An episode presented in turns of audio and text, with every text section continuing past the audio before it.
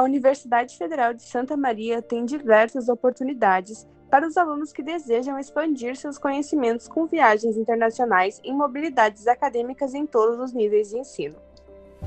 A pandemia do novo coronavírus afetou estudantes do mundo todo, incluindo os alunos da UFSM espalhados por universidades no exterior. Além da distância de casa, cada aluno teve que se adaptar aos protocolos sanitários específicos do país em que estava. Os programas continuam? O que aconteceu com os estudantes que estavam no exterior no início da pandemia? E os editais de mobilidade? Nesse episódio do Arco no Fone, vamos discutir essas questões e outros tópicos sobre os programas de internacionalização acadêmica na UFSM em meio à pandemia da Covid-19. Eu sou Bernardo Salcedo. E eu sou Paula Polinário. E este é o quinto episódio da Arco no Fone, o podcast da revista Arco, da Universidade Federal de Santa Maria. Devido à pandemia do coronavírus, nosso podcast está sendo gravado de forma remota pelos locutores. As entrevistas são feitas por plataformas de videochamada. Hoje o nosso tema é internacionalização acadêmica na pandemia. Tá na revista, tá no site, tá no fone. Arco no fone. No dia 11 de março de 2020, a Organização Mundial da Saúde, a OMS, decretou que o mundo vivia uma pandemia. Isso ocorreu praticamente três meses depois de ter sido anunciado o primeiro caso de coronavírus na região do Wuhan, na China. De lá para cá, muita coisa mudou. Em março do ano passado, a OMS classificou o coronavírus como uma pandemia global. Naquele momento, a doença havia feito mais de 4 mil vítimas. Pouco mais de um ano depois, a Covid-19 já tirou a vida de mais de 2 milhões e 600 mil pessoas. Logo em março, início da pandemia, as aulas presenciais em escolas e universidades foram suspensas. Nas rodoviárias e nos aeroportos, o movimento diminuiu drasticamente. Ônibus e voos foram cancelados. Desde então, a internacionalização das universidades sofreu graves consequências. Os estudantes tiveram que mudar seus planos e repensar viagens que estavam marcadas. Já as instituições, como o FSM, tiveram que reavaliar a aplicação dos programas em vigência. Pensando nisso, este episódio será dividido em dois blocos de entrevistas. O convidado do primeiro bloco é Leonardo Amaral Nunes, assistente administrativo da Secretaria de Assuntos Internacionais, a SAI, que explicará como ficaram os intercâmbios na pandemia. Em um segundo momento, Marcelo Cassanta Antunes, servidor da Pró-Reitoria de Pós-Graduação, responsável pelos programas de pós no exterior, comentará sobre a internacionalização nesta área. Ao longo do episódio, também ouviremos relatos de estudantes que passaram por experiências internacionais em meio à pandemia.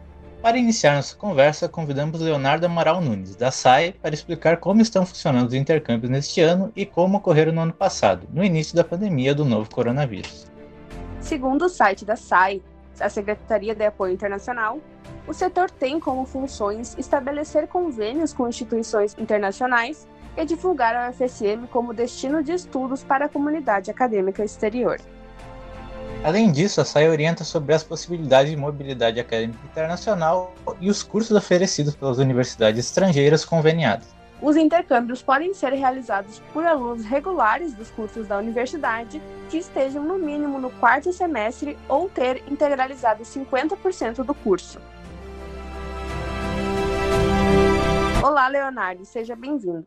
Primeiramente, gostaria de perguntar a você sobre o início da pandemia em março do ano passado. Já havia alunos no exterior? O que os intercambistas queriam? Retornar ao Brasil ou permanecer nos países em que estavam?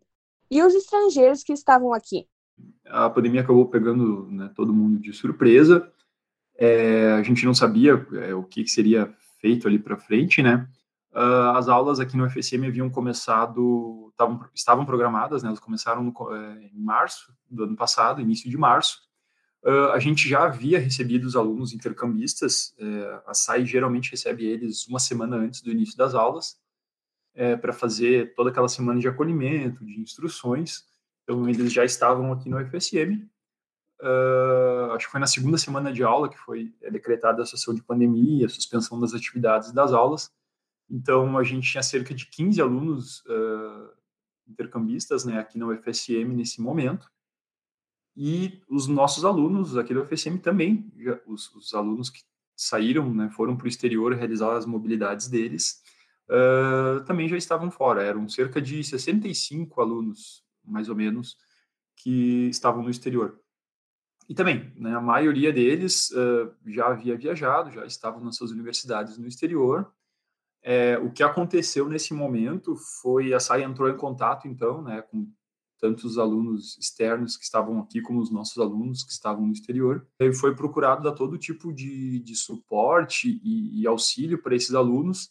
A orientação principal foi que os alunos é, retornassem, então, para suas casas, né, que os alunos voltassem é, aqui para para Santa Maria e, e, também que os alunos que estavam aqui voltassem para os seus países, para os seus países. Porém, a maioria deles é, optou por permanecer né, no, no, local onde eles estavam, realizar, fazer o seu isolamento e, e seguir assistindo às aulas, né, da onde da onde eles estavam ali no momento. Vários alunos nos relataram ali, vários, vários alunos que estavam no exterior, nos relataram que as universidades, assim como foi no FSM, mas talvez de maneira mais rápida até, as universidades prontamente já, já mudaram ali as aulas de maneira é, da maneira presencial para uma maneira virtual. É, então, os alunos permaneceram lá assistindo, alguns, como disse, retornaram para cá e, e, e, mantiveram seus, seus intercâmbios, suas matrículas, né, seguiram assistindo às aulas, mesmo que de maneira virtual. É, e a SAIA procurou atuar muito nesse sentido de monitorar os alunos, né, é, principalmente essa grande quantidade de alunos que estavam no exterior, e para tentar facilitar, tanto ajudar em trâmites do retorno deles, porque fosse necessário, que, ou, que foi disponibilizado o sistema rede, a possibilidade de assistir às aulas online. Alguns do, dos nossos alunos que estavam no exterior, principalmente, eles procuraram é, se matricular e fazer as disciplinas do curso deles, então, né? Que, que eles não poderiam fazer, como eles estavam no exterior, então eles acabaram se matriculando nas disciplinas do curso deles e seguiram assistindo as disciplinas é, da universidade do exterior. Então a SAI também procurou fazer essa comunicação aí com os cursos e, e facilitar isso para que os alunos pudessem, frente a essas adversidades aí da pandemia, é, otimizar e, e ter acesso às oportunidades que eles não teriam antes. Olá, Leonardo. E sobre os diferentes protocolos de segurança adotados pelos países, como foi a posição da SAI para manter os alunos em segurança a partir dessas medidas? É, o que acontece? A gente tem, né, então, essa comunicação é, direta com essas universidades uh, que são uh, parceiras aí da UFSM no exterior. A gente tem cerca de 130 universidades uh, com as quais a gente tem os acordos bilaterais, né, que são para onde os alunos podem regularmente fazer as suas mobilidades.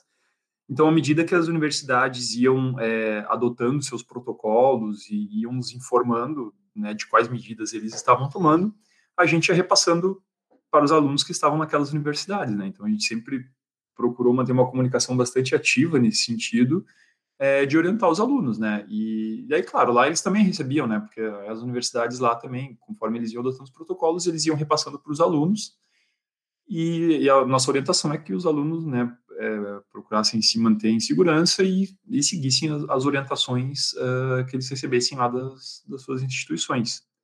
Uh, da mesma forma, também a gente adotou aqui, né, de, de procurar, então, dar todo o, o, suporte e verificar se os alunos, é, os intercambistas que estavam aqui no FSM, se eles teriam, então, condições de, de assistir às, às aulas da UFSM de maneira remota, né, e também é, orientou eles que também seguissem os, os, protocolos que foram estabelecidos aqui no FSM. E mais voltado para uma questão de desde o ano passado até a atualidade, como está a situação dos editais de intercâmbio? Uhum. É, isso foi uma coisa que foi, preciso, que foi preciso decidir logo ali no que, no que teve a, a declarada situação de pandemia, porque o que acontece? Os editais na SAI, eles ocorrem de maneira em um fluxo contínuo. Então, é, só explicando rapidamente aqui dos editais, é, o aluno que realiza mobilidade no segundo semestre do ano, por exemplo, ele vai, ele vai participar de um edital que é aberto lá durante o primeiro semestre, então no início das aulas, ali em março, por exemplo, quando começa as aulas no FSM, a gente logo em março, abril, já lança o edital de mobilidade, o aluno vai se candidatar, ele vai concorrer, vai ser feita a seleção desse aluno, uh, então ele vai ter todo o restante do primeiro semestre é, para verificar as questões que ele precisa né, é, verificar ali para fazer o, o intercâmbio, é, questão de, de, alojamento, de deslocamento, né, as passagens, é, questão de visto, enfim, ele tem todo aquele semestre, então, para se programar, para, de fato, realizar a mobilidade dele no segundo semestre. De maneira semelhante, no início do segundo semestre, a gente abre os editais, é, seleciona os alunos, então eles vão ter todo o, o decorrer do segundo semestre para se preparar e verificar todas as questões que eles precisam verificar para realizar a mobilidade deles no primeiro semestre do ano seguinte. Então, o que aconteceu no início do ano passado, né, em março, quando foi declarada a situação de pandemia, é, nós já estávamos com os editais, é, finalizando os editais para serem lançados, então, para selecionar os alunos que iriam realizar a mobilidade no segundo semestre de 2020. É, né, daí, visto a, a todas as incertezas ali que, que nós tivemos nesse momento, uh, foi decidido, então, pela suspensão desses editais.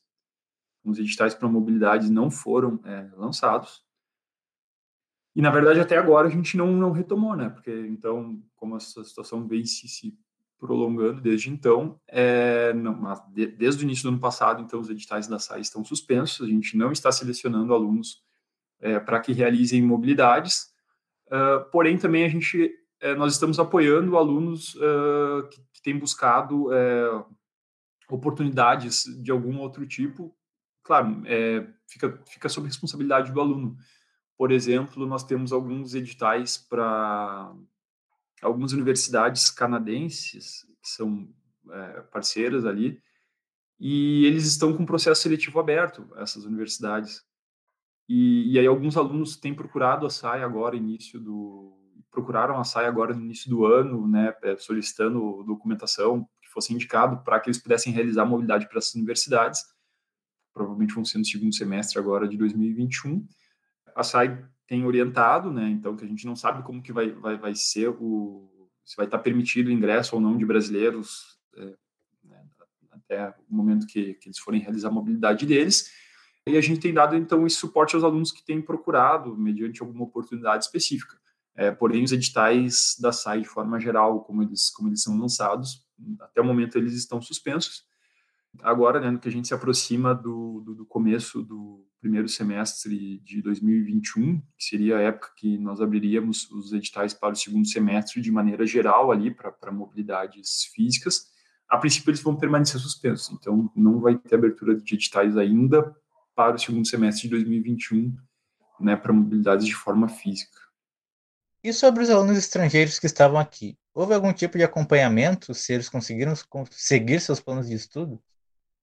É, essa questão do, do, do, acolhimento ali que se deu uh, no semestre passado, né, no, no, primeiro semestre, aliás, de 2020, é, a gente sempre procurou é, manter o contato com os intercambistas que estavam aqui, é, justamente para verificar se eles, se eles então estavam né, matriculados, se eles estavam conseguindo acompanhar as, as disciplinas é, nas quais eles estavam matriculados, se estavam tendo as aulas, né, porque houve essa questão de, de, de opção ali, nem, nem, todas as aulas foram é, prontamente transferidas para o modo virtual, né, uh, então houve essa, essa, essa preocupação em, em, ter esse acompanhamento do, desses alunos, para saber como estava a situação deles, né, para saber que eles não estavam é, aqui só esperando e de repente não assistindo aulas, e a princípio isso foi feito, é, não acompanhamento direto de, de, de, de condições é, de entendimento de língua ou alguma coisa assim, né? Porque um dos, dos requisitos ali para realizar mobilidade é, para o exterior e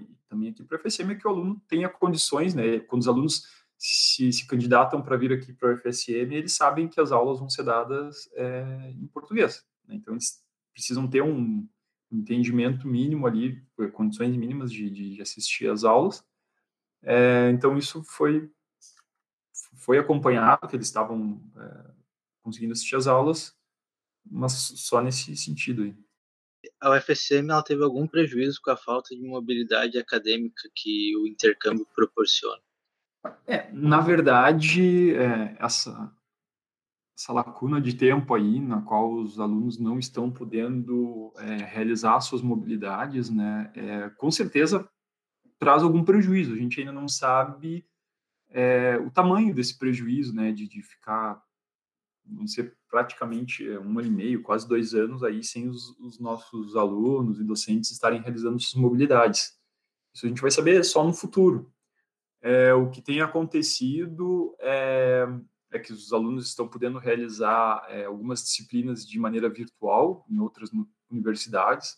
Então, existe já esse movimento de, de mobilidade virtual, que era uma coisa que já se conversava antes ali da, da situação da pandemia, é, mas que acabou sendo acelerada e, e, agilizada durante esse, esse tempo. É, e, e, quanto à internacionalização propriamente dita, é, ela não foi parada totalmente, porque né, inter, internacionalização vai muito além da, das mobilidades.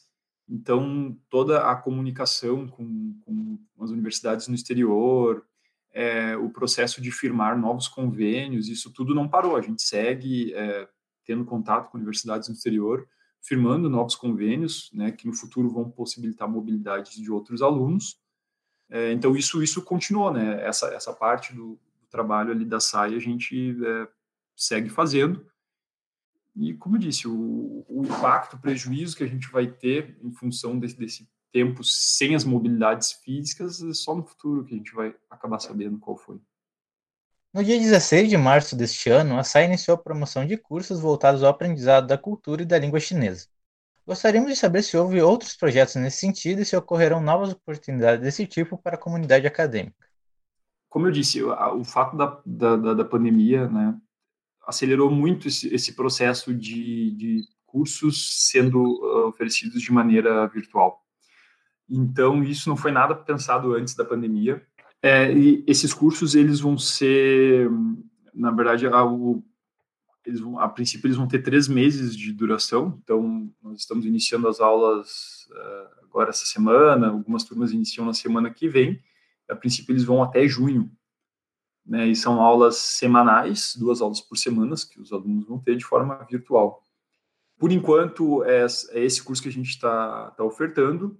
No ano passado também, foram oferecidos alguns cursos via a UGCUB, que é uma associação de, de universidades da qual o FSM faz parte.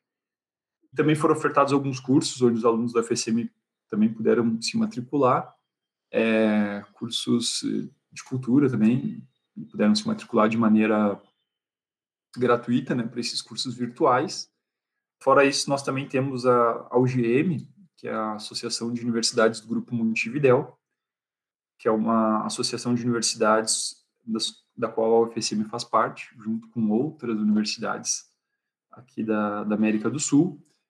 E também houve um, um, um edital ali, agora estava lançado até no início do ano, uh, foi o primeiro edital lançado pela SAI no início desse 2021, uh, é, oferecendo oportunidade de, de mobilidade virtual. Então, então, os alunos da UFSM puderam se matricular para assistir as aulas, né, ter, ter essas cadeiras em universidades do exterior ali, países como Argentina, Uruguai, Paraguai, Chile e Bolívia. No momento é, são essas oportunidades que a gente está tendo, seguem as negociações, né? A gente não tem ainda perspectiva de uma perspectiva mais imediata ali, mais concreta de, de abrir outros cursos uh, ou novas turmas. E por enquanto é isso que a gente tem. E no seu ponto de vista, vale a pena ter uma experiência de mobilidade acadêmica internacional online? É, com certeza, porque o que acontece, os alunos, eles é, é, muito interessante porque daí o aluno ele pode estar matriculado, né, é, em uma cadeira numa universidade do exterior, né, uma ou mais cadeiras ali, é, sem o prejuízo de seguir desenvolvendo as atividades acadêmicas dele aqui junto ao IPSM, né? Porque muitas vezes o pessoal fica nessa dúvida, porque para tu realizar a mobilidade de maneira de maneira física, né? Tu vai ficar um, durante a graduação ali, tu vai ficar um semestre fora, né? um, um, semestre longe da FSM ali onde tu vai, né? às vezes o pessoal fala em, em se atrasar, mas não, não é atraso, é está adquirindo um outro tipo de experiência, né? Vai agregar na tua formação com certeza. Uh, durante esse semestre que tu está fora e agora de, de maneira virtual os alunos vão poder, então, realizar suas mobilidades virtuais, estar é, tá assistindo essas aulas né, é, em outro idioma, em outra universidade, tendo acesso a outros pontos de vista, outras perspectivas, ao mesmo tempo em que eles vão seguir realizando, né, vão poder estar matriculados nas disciplinas que eles estariam cursando via rede aqui normalmente. Nada impede que, que um aluno que, que realize, que se candidate agora para uma mobilidade virtual, que ele venha realizar uma mobilidade física, né, assim que a gente retomar os intercâmbios nessa modalidade. Então, realmente, eu, eu acredito que, que agregue bastante essa, essa possibilidade aí de, de realizar um intercâmbio virtual e quem tiver condições de, de fazer, que aproveite essa oportunidade. E atualmente, como tem sido a atuação da SAI em relação à internacionalização acadêmica? Um dos serviços da SAI, né, quando a gente, é, durante as, quando as atividades estavam sendo desenvolvidas de maneira presencial, é, uma das nossas atividades é justamente de ir até os cursos, ir até as turmas, uh, participar de, de semana acadêmica, enfim, onde nos convidavam para falar sobre é, o serviço da SAI e as oportunidades de, de, intercâmbio né, aos alunos dentro do FSM. É, com a suspensão das atividades, nós organizamos no ano passado, em 2020, é, uma série de, de eventos online semanais que eram direcionados uh, aos diferentes centros. Né? Cada semana a gente reunia com um, um diferente centro de, de, de ensino ali do FSM e também com com as, com as unidades, com os outros campos, para falar sobre os intercâmbios, sobre como que se dá o processo de, de intercâmbio, conversar sobre os editais.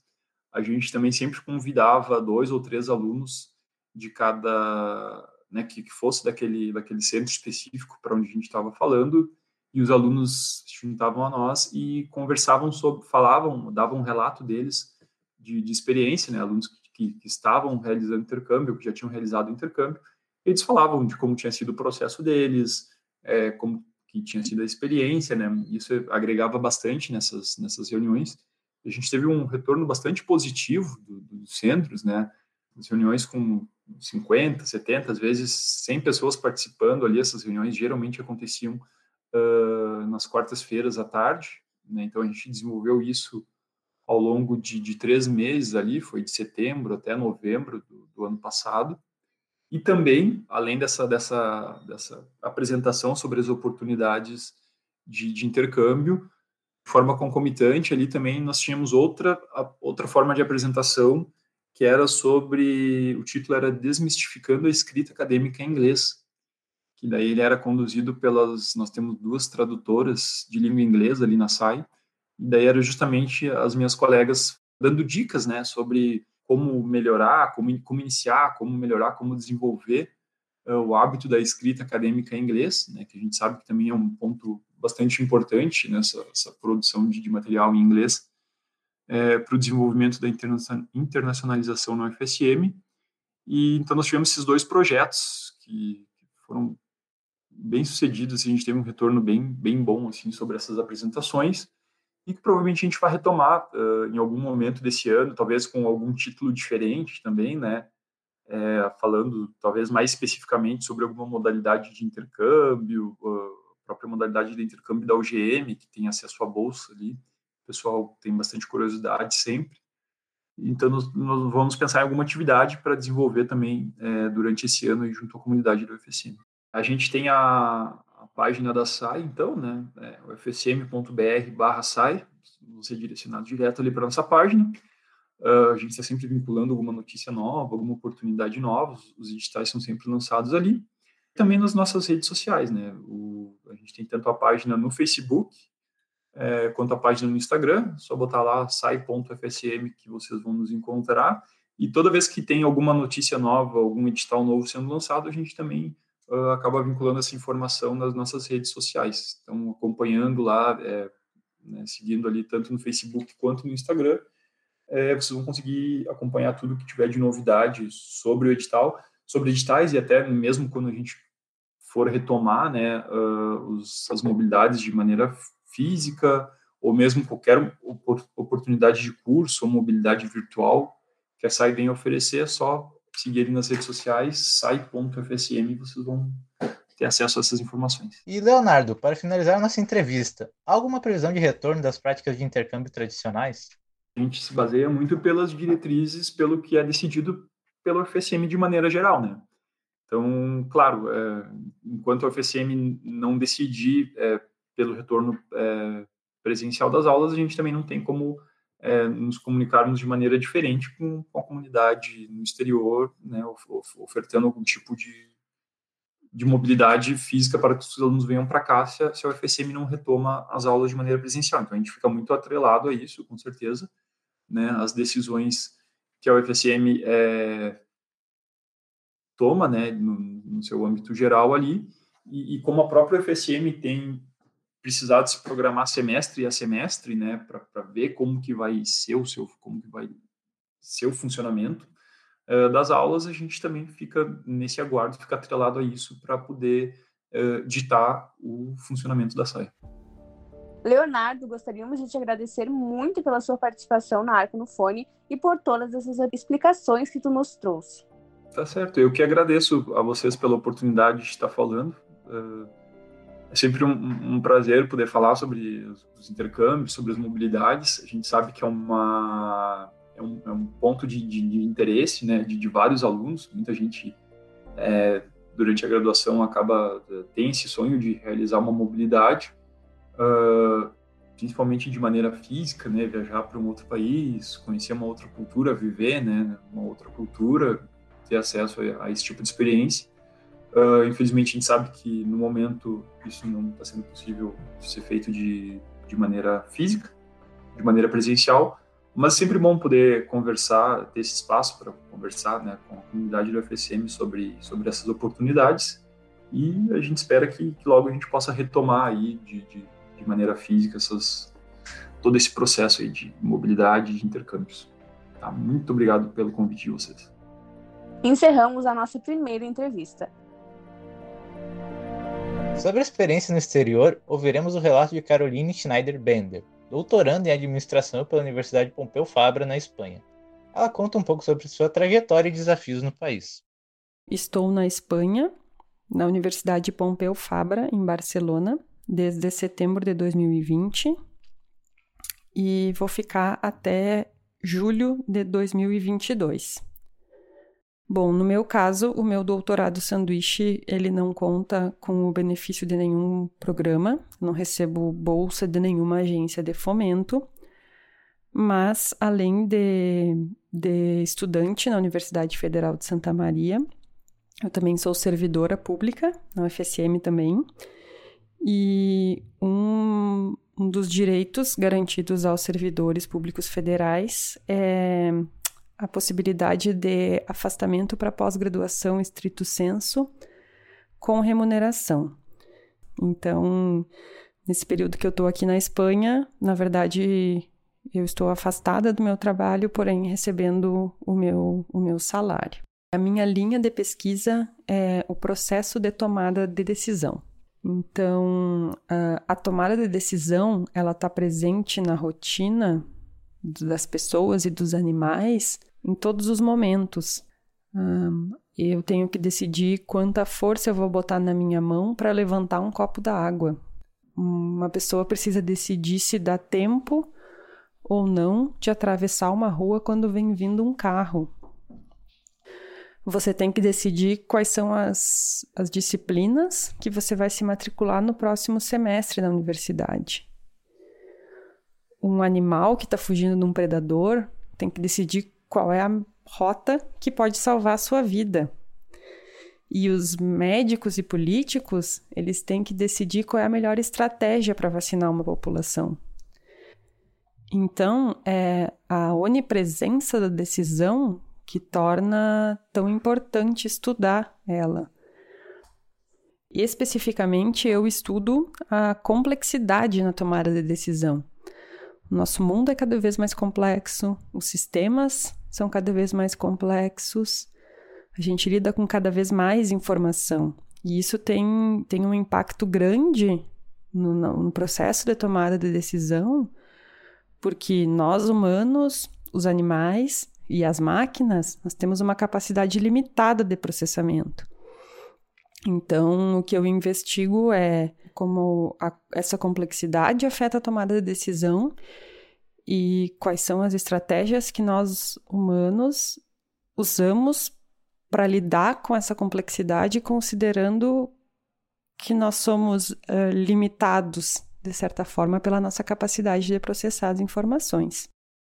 esse esse plano de fazer o doutorado do sanduíche do exterior, ele já era uh, antigo, já era algo que eu, que eu vinha planejando há bastante tempo. Então, do, dos, dos planejamentos que eu tinha, eu, eu, já tinha dado uma olhada em, em custos, de, tanto o custo de vida aqui na cidade, quanto custos de, de passagens, de, de, mesmo do seguro de saúde, etc.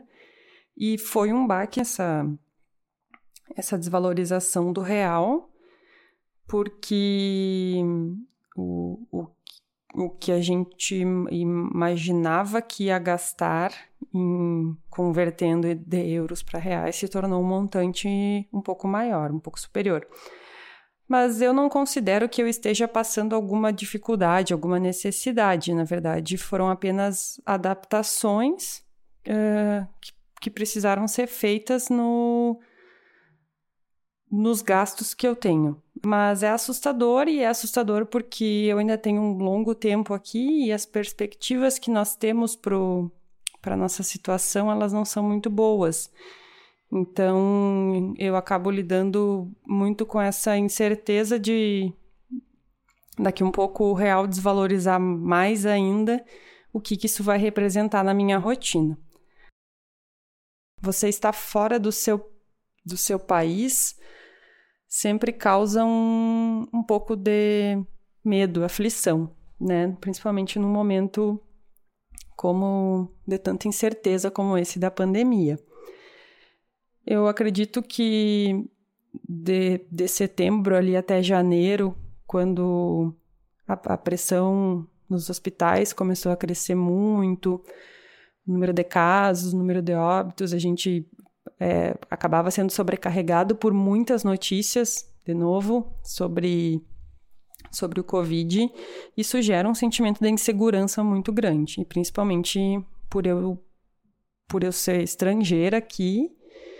E, e por mais que a comunicação em espanhol ela não me seja não seja difícil para mim, uh, num momento de dificuldade, isso pode pode se tornar complicado.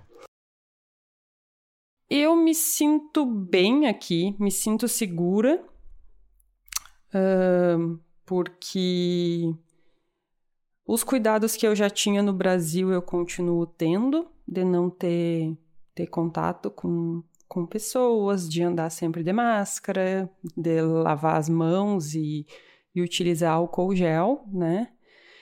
E, e também eu me sinto segura, e acho que é um pouco diferente da realidade de, de quem estava uh, fora do país o ano passado, quando a pandemia iniciou, porque o que aconteceu ano passado, uh, a, a, pandemia começou a ganhar uh, essa proporção mundial, as fronteiras começaram a fechar e as pessoas tinham muita insegurança de não poder voltar para casa. A gente não sabia o que ia acontecer. E não que eu acho que hoje a gente saiba. Eu acho que uh, as incertezas elas são muitas também. Mas atualmente eu acho muito difícil eu, enquanto brasileira, não conseguir voltar para o Brasil. E isso é o que me dá a segurança de que eu estou aqui, estou tranquila, né? Uh, me sinto segura pelas ações do governo daqui. Acho que realmente são mais efetivas e eficientes da que o governo brasileiro está, da forma como o governo brasileiro está conduzindo a, a pandemia.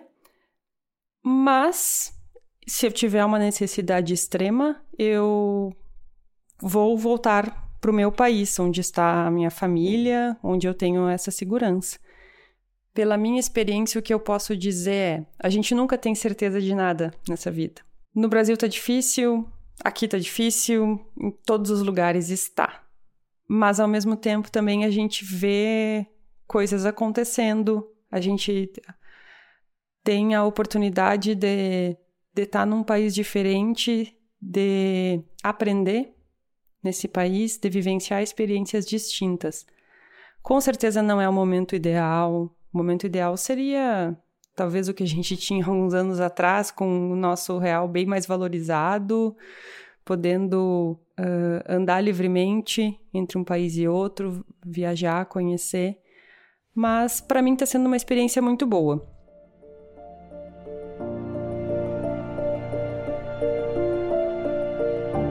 Vamos agora falar mais sobre experiências internacionais na pós-graduação. Marcelo, servidor da Pró-Reitoria de Pós-Graduação e responsável pelos programas de experiências internacionais dos pós-graduandos, nos explica quais foram os rumos tomados pelo setor em relação aos impedimentos que o combate à pandemia impôs. Para contextualizar, iremos abordar na entrevista estritamente dois tipos de programas que levam os alunos da UFSM a experiências internacionais específicas da pós-graduação. O primeiro é o Programa de Doutorado Sanduíche no Exterior, ou PDSE, e o PRINT, Projeto Internacional de Internacionalização. Ambos os programas levam a comunidade acadêmica a realizar estudos e pesquisas por um tempo determinado por editais em universidades em que a Universidade Federal de Santa Maria mantém parceria prévia. Se você tem interesse em saber mais sobre os programas e como funciona o processo de doutorado sanduíche, acesse nossa matéria sobre o assunto no site da revista Arco, em ufsm.br/arco. Olá, Marcelo, seja bem-vindo ao Arco no Fone.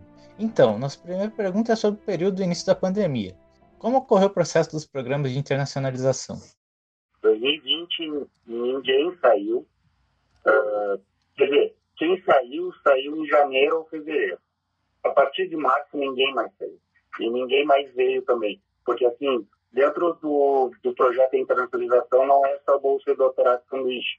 Tem bolsas para professores e tem bolsas para estrangeiros. E, e aí, no momento que, né, tipo, a pandemia virou né, pandemia mundial e tudo mais, as universidades começaram a fechar.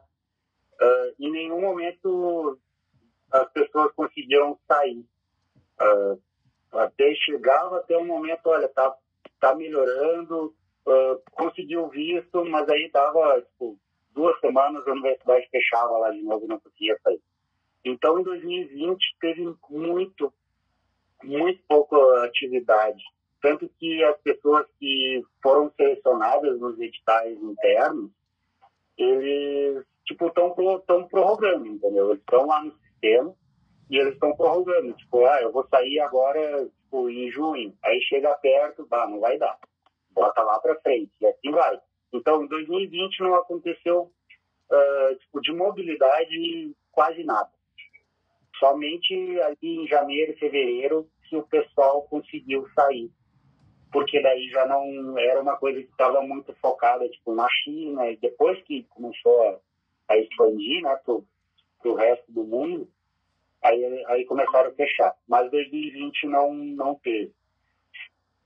Uh, mesmo assim, no final do ano passado, a CAPES lançou o edital do Programa de Doutorado Sanduíche no exterior uh, para as universidades se organizarem e se organizar e lançar e selecionar o aluno. A, a seleção era para ter sido feita até o dia 12 desse mês. 12 de março. Uh, como existe o programa de internacionalização, os PTGs que estão no, no, programa de internacionalização, que é o PRINT, eles não podem concorrer no PDSE. Então, é, sobram oito programas apenas, sobram poucos programas de pós-graduação que podem mandar de uh, alunos pelo PDSE. E nessa seleção, somente uh, o pós-graduação em engenharia civil e a engenharia uh, de produção. Né?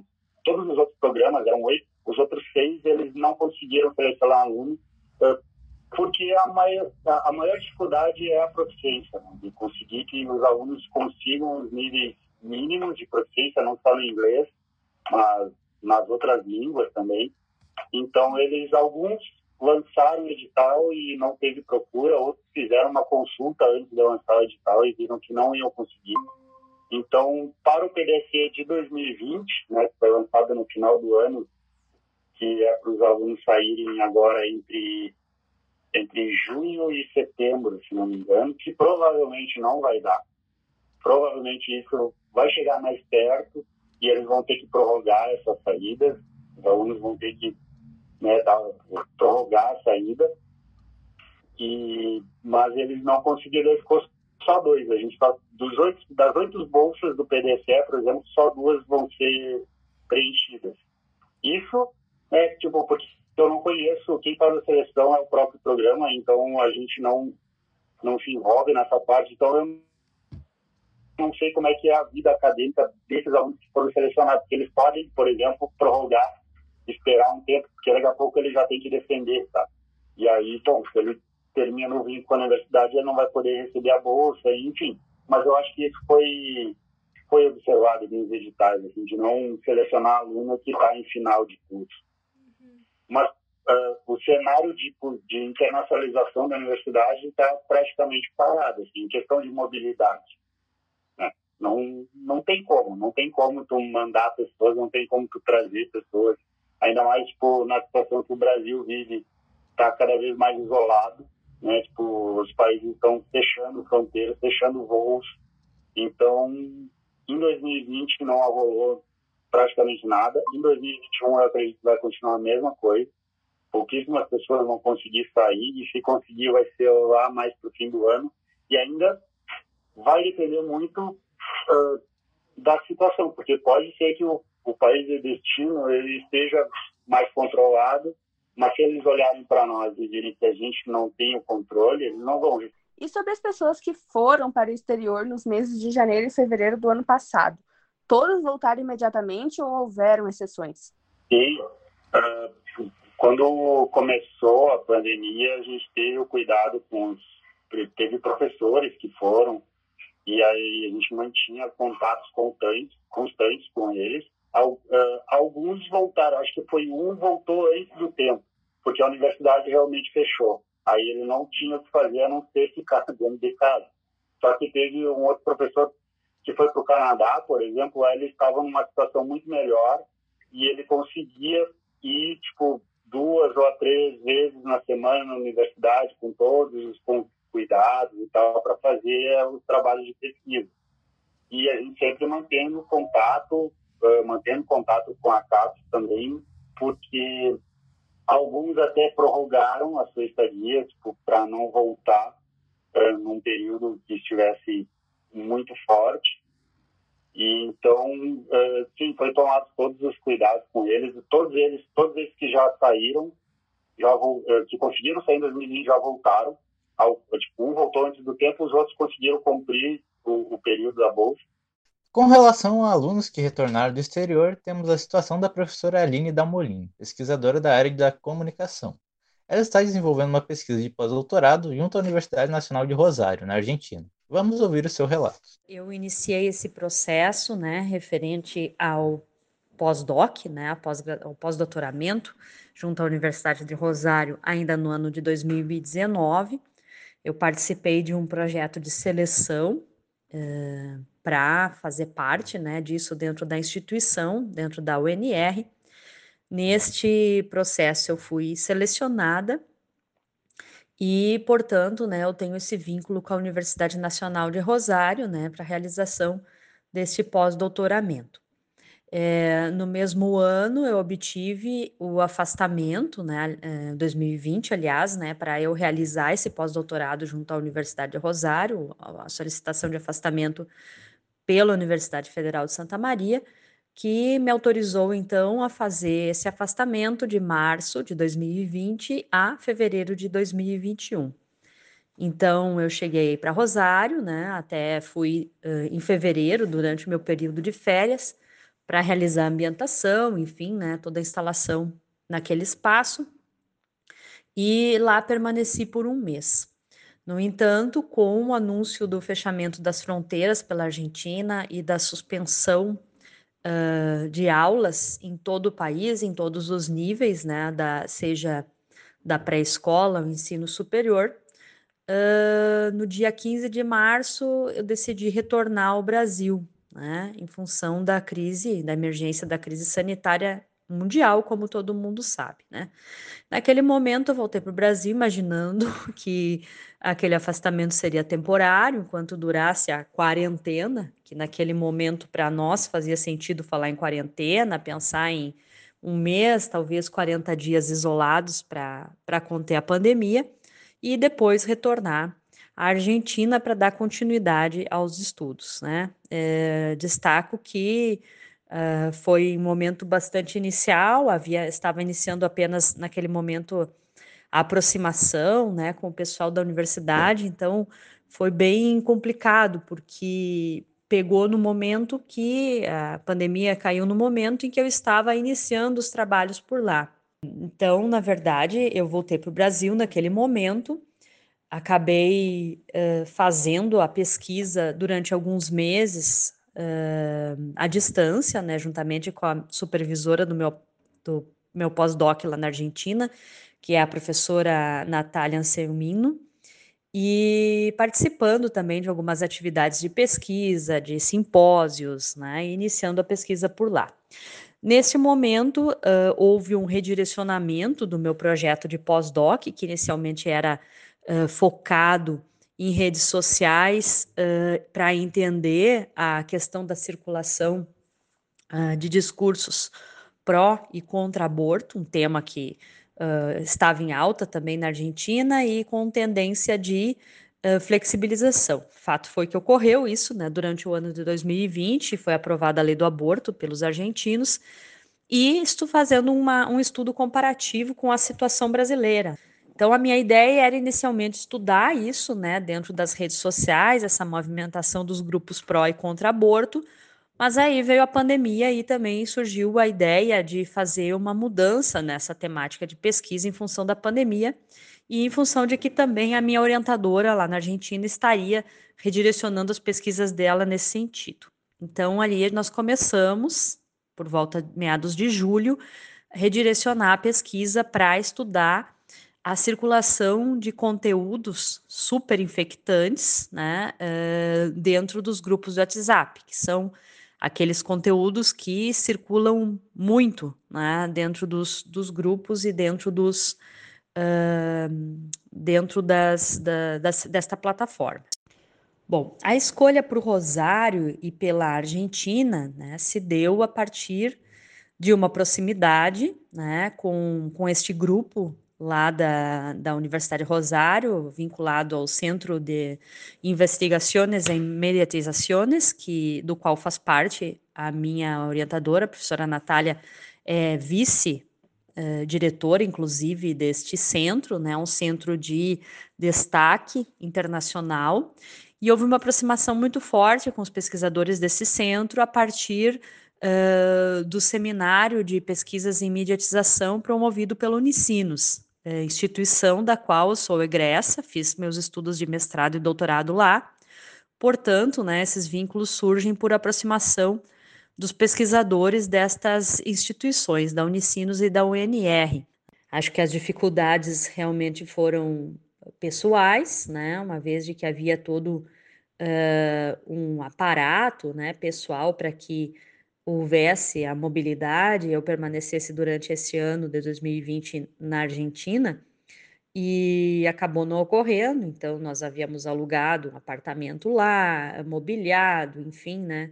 O meu filho de 12 anos também estava estudando lá, e ele acabou dando continuidade aos estudos em 2020, estudando na Argentina à distância fisicamente no Brasil, né, com todas as as dificuldades advindas dessa situação, que também não foi diferente dos brasileiros que aqui permaneceram e tiveram uh, as, as aulas remotas, né? E, sobretudo, né, o impacto psicológico, né, de estar tá, uh, sempre naquela expectativa de que as fronteiras reabrissem, a gente pudesse voltar e dar continuidade às atividades lá. Voltamos à entrevista com Marcelo Antunes, servidor da PRPGP.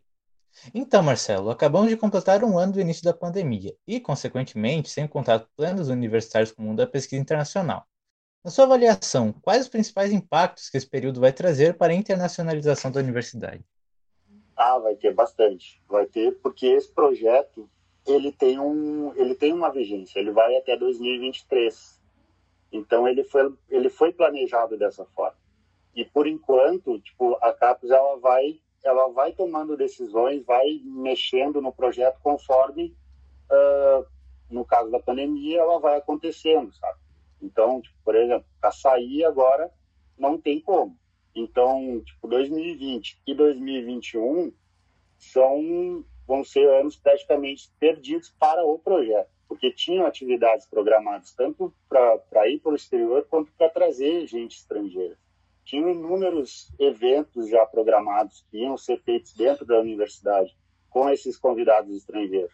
O próprio projeto ele tem inúmeros objetivos, assim, tanto de fazer doutorado sanduíche, fazer novos convênios com outras universidades, fortalecer esses convênios e aumentar chegar em, eh, em outras universidades do mesmo país, eh, fazer a dupla titulação, isso que a CAP sempre bota, bate nessa tecla, que é fazer a dupla titulação dos, dos doutorandos, principalmente. Então, vai impactar bastante, porque a gente considera que 2020 foi perdido, não, pouquíssimas coisas foram feitas, assim, mobilidade não teve, teve pouca coisa, é, fazer pesquisa à distância é muito difícil. Você falou que o planejamento de 2020 foi perdido, né? E 2021? Ele seguia o do ano passado ou havia uma previsão de melhora na situação da pandemia e assim um planejamento específico para 2021? É, o projeto todo ele está bem planejado ano por ano. Então, tipo, tudo que que era planejado para 2020 foi sendo empurrado para 2021. Então, tipo, vai acumulando. Como agora também em 2021 não estão acontecendo nada, as atividades vão acumulando e elas vão tipo, sendo empurradas uh, cada vez mais para frente. E, e a gente não vai acumular atividades uh, bastante. E que, eu, como eu disse, a gente não tem nenhum indicativo que o projeto todo vai ser alongado. Então a gente não sabe se tipo, 2020 vira 2021, que daí vira 22, depois 23, 24 e 25. Então, tá tudo bem acumulado, tá tudo tudo o que não dá para fazer, tipo, de longe assim, tá tá esperando que a, a pandemia comece a dar sinais de, de, de diminuição do, de contágio do vírus e as pessoas comecem a trabalhar de novo. Mas por enquanto, o que a gente tem hoje, por exemplo, é que as, o próximo calendário, a próxima oportunidade que as pessoas vão ter para sair e também para os estrangeiros virem, vai ser de setembro a dezembro. Tu citaste que as atividades estão sendo transferidas de um ano para outro. Essa sobrecarga das atividades irá refletir no orçamento? Essa é uma grande questão, porque isso uh, é, é complicado tu conseguir usar recursos é, de um ano passado, por exemplo, de 2020 em 2021.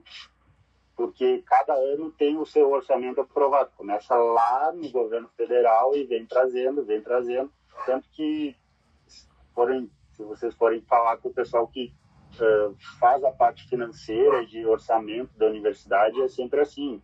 Sabe? A gente começa no momento que vem o, o recurso disponível, é, disponível para o governo federal, é, geralmente é até final de novembro, início de dezembro que tu tem que tipo, gastar o recurso. Então, e o que sobrar, por exemplo, a, o, o governo ele recolhe. Mas isso era uma é, específico, por exemplo, para a universidade. Como a, é, esses recursos, de, principalmente do projeto de, de do print, né? Uh, como eu expliquei, tipo, não vem o dinheiro para a universidade, e sim a gente informa quem vão ser os beneficiários do, das bolsas e da, das viagens. Talvez lá, tipo, em nível federal, já que tipo, o Ministério da Economia, o Ministério da Educação, eles possam conversar e conseguir ajustar, fazer ajustes para que tipo, o que não foi executado nesse projeto, naquele em 2020, possa ser executado mais para frente. Tá? É, mas isso é uma discussão a nível federal. Então, ele, daqui a pouco, eles podem decidir que não, que não vão dar, que o, que o recurso que não foi executado em 2020 não vai voltar para o projeto, por exemplo. Isso pode acontecer, não estou dizendo que vai acontecer, mas o governo pode decidir isso. E aí todas as atividades de 2020 não vão ser executadas e aquilo ali volta para o governo, ele usa em outras áreas, usa do jeito que ele quiser, mas uh, isso é possível acontecer. Só não sei se vai acontecer. Existe um, um fórum de pró-reitores, que é pró-reitores de, de, de, universidades, porque o coordenador geral do, pro, do projeto é o pró-reitor de cada universidade. Eles já vêm se, mani, uh, se manifestando e se organizando para falar junto à CAPES, pra, justamente para não perder esses recursos, para executar mais para frente. Só que isso a gente só vai saber no momento que a CAPES decidir e, uh, e nos comunicar. Ela pode simplesmente comunicar que tipo não o projeto vai até 2023 com o recurso que sobrou, digamos assim, ou então ela pode dizer que os recursos podem ser vão ser executados anos à frente e vão alongar o projeto. Mas é possível, sim, porque há uma, uma questão de lei. Então, em síntese, vocês não obtiveram até o momento nenhuma ação, tanto do governo quanto da CAPES. É, com o projeto, de, no, especificamente no projeto de internacionalização. É, tipo, eles nos, é, nos comunicaram, acho que foi em mês passado, que tipo, tem um monte de pessoas que estão esperando um momento certo, um momento bom para sair e fazer suas atividades. Eles colocaram que uh, antes era para sair até foi, em, em janeiro falaram tipo, ó, o pessoal que, que era para sair em 2020 tem até maio para sair. E aí o pessoal estava se organizando para sair em maio, só que pá, as coisas pioraram. Agora, como no meio no meio desse ano, a partir de junho vai ter um uma uma reavaliação do projeto. A gente até estava preenchendo o, o, relatório lá com todas as informações que já estava previsto que na metade do projeto, o projeto começou em 2019, então na metade eles iriam fazer uma, uma reprogramação, uma reavaliação do projeto, do que estava sendo feito. E aí ela vai terminar em, o pelo menos o calendário é para iniciar em junho e terminar em, em agosto. Então eles em fevereiro eles viram né, que a pandemia piorou e colocou, tipo, disse que as pessoas que estavam ainda esperando podiam sair entre setembro e dezembro. É assim que eles vão trabalhando, sabe? As adaptações vão sendo feitas cenários. Então, se, se, como eu disse, se chegar lá, por exemplo, em julho e a situação não melhorar, provavelmente essas pessoas não vão conseguir sair no final do ano Marcelo, chegamos ao fim da nossa conversa. Gostaríamos de agradecer a você, em nome da equipe da revista Arco, pela disponibilidade pelas informações. Eu fico à disposição. o e-mail do PDSE, tem um outro do meu e-mail ali também. O que vocês precisarem é só me contatar. E eu, o que eu puder fazer, o que eu puder responder, o que eu puder conseguir de informação e passar para vocês, eu, eu vou fazer, tá bom? Tá eu bom. que agradeço.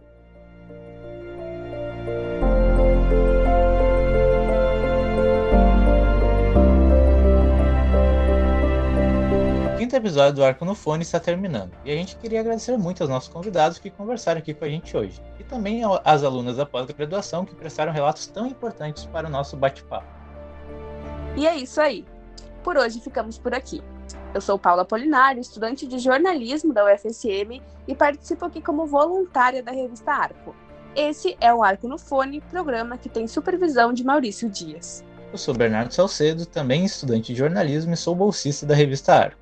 Lembrando que este podcast foi gravado de forma remota pelos locutores e as entrevistas foram realizadas por meio de plataformas de vídeo chamada. Fiquem ligados e continuem acompanhando a gente por aqui e também em ufsm.br/arco. Este programa conta com a roteirização dos próprios apresentadores, sonoplastia e montagem de Rodrigo Santiago, do núcleo de rádio da UFSM, a marca do podcast é de Marcele Reis, as peças de divulgação são de Amanda Pinho e os posts nas redes sociais são de Natália Pitol. Até mais. Até o próximo episódio.